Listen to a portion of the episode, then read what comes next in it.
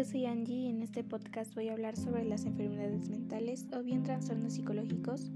Elegí este tema porque es muy amplio y muy interesante ya que la psicología es la base de todo lo que somos y lo que nos construye. Empezaremos poniéndonos un poquito en contexto. ¿Qué es un trastorno psicológico? Bueno, es una amplia variedad de afecciones que afectan el estado de ánimo, el pensamiento y el comportamiento. Los trastornos psicológicos más comunes. En primer lugar, la depresión es el trastorno psicológico más común y también uno de los más graves que afecta a más de 300 millones de personas. Muchas veces es pasada desapercibida ya que se puede dar en diferentes formas. Está bien acompañada de pensamientos suicidas, tristeza profunda y pensamientos obsesivos. Si no es tratada a tiempo y como se debe, puede terminar en suicidio o autolesiones. Ansiedad.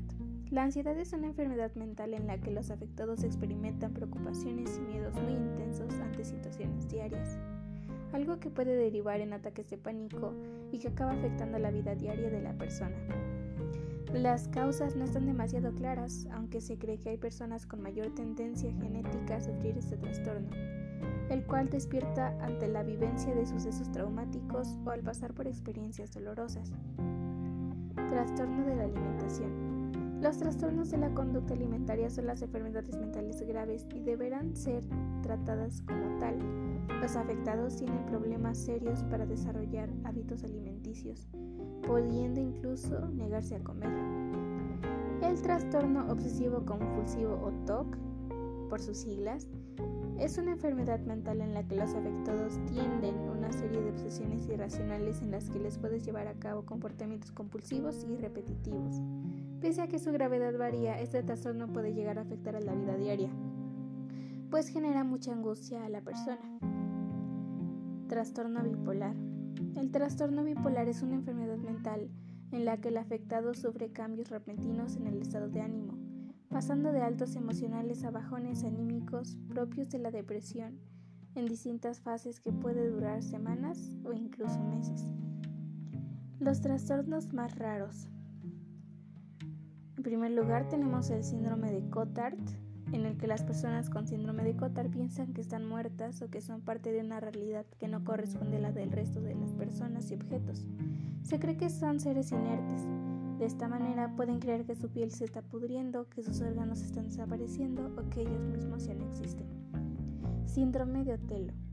Las personas que experimentan creen que sus parejas les son infieles basándose en hipótesis muy extrañas con detalles totalmente insignificantes llegando al punto de parecer ridículas.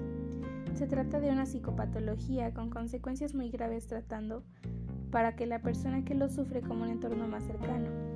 Síndrome de pica. Se conoce también como alitrofagia, consistiendo en la ingesta de diversos alimentos que no tienen como fin la alimentación y que carecen de un valor nutritivo, como puede ser el papel, la tierra e incluso la pintura. Lo normal es que aparezca en la infancia como cuando los niños comen plastilina, etc. Pero puede perdurar y acarrear la intoxicación en la etapa adulta. Otro síndrome muy extraño es el de Jerusalén. Jerusalén, perdón. Está discretamente asociado con la cultura cristiana y judía. Aparece cuando una persona viaja a Jerusalén y comienza a creer que tiene una misión divina, un propósito para que él ha sido llamado. A cualquier fan de Los Simpson le sonará, ya que sucede en un capítulo. Y por último hablaremos sobre una enfermedad más grave y triste de todas. La esquizofrenia es un trastorno mental grave que afecta alrededor de 21 millones de personas de todo el mundo. La psicosis, entre ellas la esquizofrenia, se caracterizan por anomalías del pensamiento, la percepción, las emociones y la conducta afecta la forma en la que la persona piensa, siente y se comporta. Las personas con esquizofrenia pueden parecer como si hubieran perdido el contacto con la realidad, lo que puede ser angustioso para ellas, sus familiares y amigos. Esta enfermedad puede sobrellevarse con tratamiento, sin embargo no tiene cura.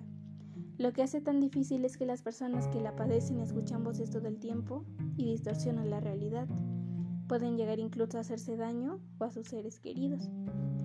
Y así finaliza mi podcast sobre las enfermedades mentales más comunes, raras y graves. Debemos concientizar ya que la salud mental es un tema que se toma muy poco y es la base de todo lo que somos y lo que nos define.